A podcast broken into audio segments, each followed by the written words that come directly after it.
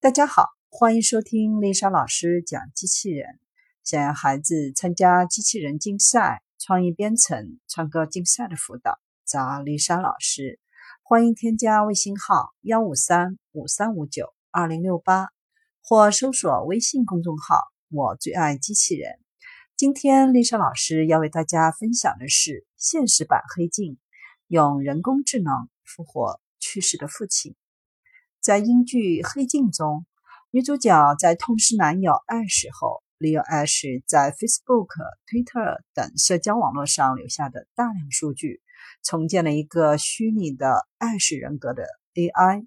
重生的男友通过文字、语音与女主角聊天，最后甚至通过一具机器人身体实实在在的陪伴在她的身边。许多人都觉得不可思议。但是最近剧中的情节确确实实在现实生活当中发生了。James 是一名自由记者。二零一六年，他的父亲被诊断为癌症晚期，生命只剩下最后几个月。他难以接受父亲即将去世这一事实。同时，他了解到一家名为 Pushstream 的公司即将把人工智能聊天机器学习技术公开。这项技术可以允许人们。跟这个世界上不存在的人对话，比如那些去世的名人，而且完全可以模拟他们的语气和神态。James 决定利用这项人工智能的技术来制造一个能够完全模拟父亲的机器人，让父亲拥有一个不朽之身。父亲刚开始难以理解儿子的想法，但在儿子的真情下，他决定配合儿子完成让他永生的项目。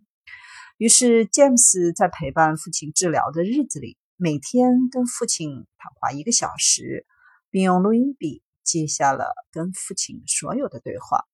最后，詹姆斯利用人工智能技术完成了初代手机里的父亲。庞大的资料帮他建立了一个知识渊博、更加贴近真实的父亲。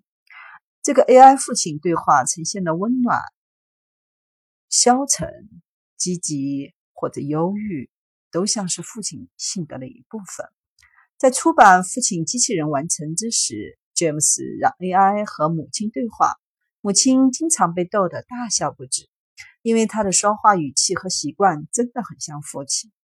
詹姆斯的爸爸也觉得这玩意儿很酷，但最终爸爸没有等到更酷版本的对话机器人，在2017年2月就离世了。James 怀着失去父亲的悲痛之情，改进了一个更加逼真的机器人。他不仅有父亲的声音，并且在谈话中还带有父亲的性格。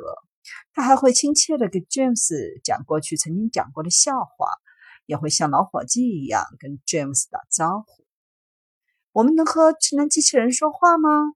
在父亲离世好几周后，，James 的七岁儿子突然问道：“哪一个机器人？”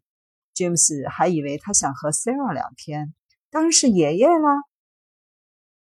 不管是 Ash 还是 James 的父亲，基本上都是通过收集信息、获得模型、发现规律、统计比较，最终实现预测这一终极目的。预测在特定情景下，如果他活着会怎么做。不过，收集的数据不可能包含所有的生活情景，AI 总会有数据空白。这些数据的空白环节还需要机器自行的学习来填补。如今，人工智能学习的知识有两类：一类是数据库，一类是使用过程中用户的实时反馈。而人工智能学习的最佳例子就是阿尔法狗。它之所以能够打败人类，都依赖于海量的数据。虽然情感上我们都知道 AI 并不明白你的意思。它只是把你的语音数据和它的后台数据进行一次匹配，并给予对应的答案。但是，人类不也期待未来能够制造出真正有智能的机器人吗？复活至亲的愿望并不遥远。不过，这项技术还有更酷的应用方向，比如机器人宠物、车辆自动驾驶系统、能陪练打分的英语 AI 老师、能问诊的 AI 医生。随着人工智能技术的成熟，它将会潜移默化的改变整个世。